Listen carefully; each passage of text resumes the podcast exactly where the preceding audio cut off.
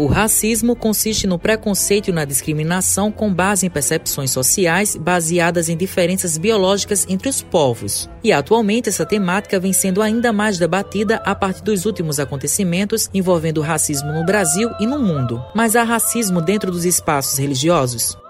Olá, eu sou Tayana Assis, mulher negra, pastora da Igreja Metodista aqui em João Pessoa. As religiões elas são parte da sociedade, né? E se a gente vive numa sociedade racista, obviamente as religiões carregam em si também muitas dessas questões da nossa sociedade. Então, a gente pode dizer sim que existe racismo dentro das instituições religiosas. Tayana fala quais são as ações em combate ao racismo dentro da religião. Nós temos buscado trazer outras imagens de Deus. A imagem de Deus que é amor, que é esperança, que é justiça, liberdade, salvação. Então são essas imagens que são mais subjetivas que traduzem para nós a expressão de Deus. Então assim, aquilo que é branco é bom e belo, e o que é preto, negro é o mal, é o ruim. A gente precisa desmistificar essa ideia, né? É um tema que precisa ser trabalhado, é um tema que precisa ser discutido, é uma educação educação antirracista. A gente pensa que essa educação precisa acontecer. Para isso a gente então tem elaborados alguns materiais, a gente tem pronunciamentos oficiais, a gente tem uma cartilha, né, de combate para construir uma igreja que não seja uma igreja só não racista, né? Uma igreja que seja antirracista.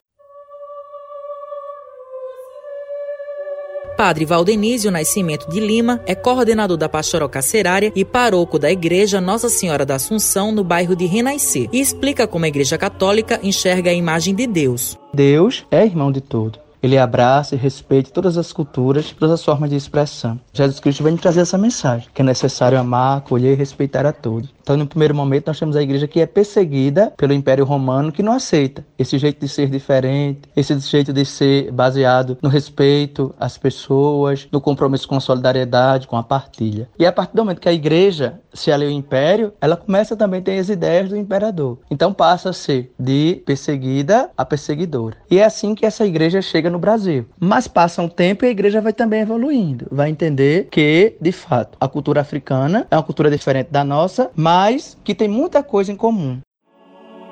As imagens dos santos da Igreja Católica são figuras de pessoas brancas e com características europeias. Padre Valdenísio analisa essas imagens e como o racismo pode ser debatido dentro da igreja a gente percebe que de fato ocorre. Né? A maioria dos santos reconhecidos e canonizados pela Igreja são com fisionomias europeias. Porém, já se tem o crescimento aí de alguns santos negros. Nós vamos ter o São Benedito, que foi da ordem franciscana, ele seguiu São Francisco, que é tido como São Benedito, o Santo Negro. E vamos ter também a Santa Baquita, canonizada pelo Papa João Paulo II, que é uma santa negra, e a nossa padroeira é negra. Nossa Senhora, a mãe de Jesus, que de fato, com sua ressurreição, ganha um corpo glorioso e não tem mais a dimensão de raça. Portanto, ela é encontrada por pescadores pobres e tem as fisionomias da mulher negra.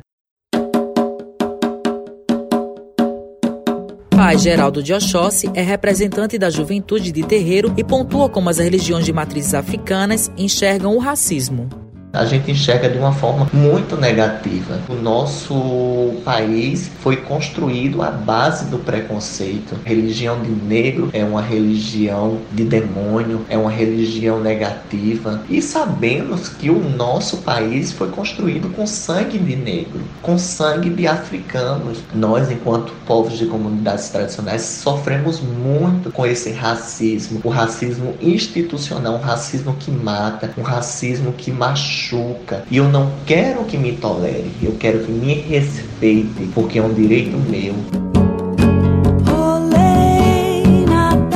O último levantamento do Ministério dos Direitos Humanos afirma que entre janeiro de 2015 e o primeiro semestre de 2017, o Brasil registrou uma denúncia de intolerância religiosa a cada 15 horas. Pai Geraldo de Oxóssi comenta esse levantamento a gente observa até onde vai o cúmulo do absurdo, né? A falta de respeito para com o próximo. A gente sabe que é verdade e a cada dia que passa a gente tenta enfrentar de uma forma positiva, passando conhecimento, passando informações daquilo que a gente sabe, daquilo que realmente a gente prega, que é o amor e o respeito para com o próximo.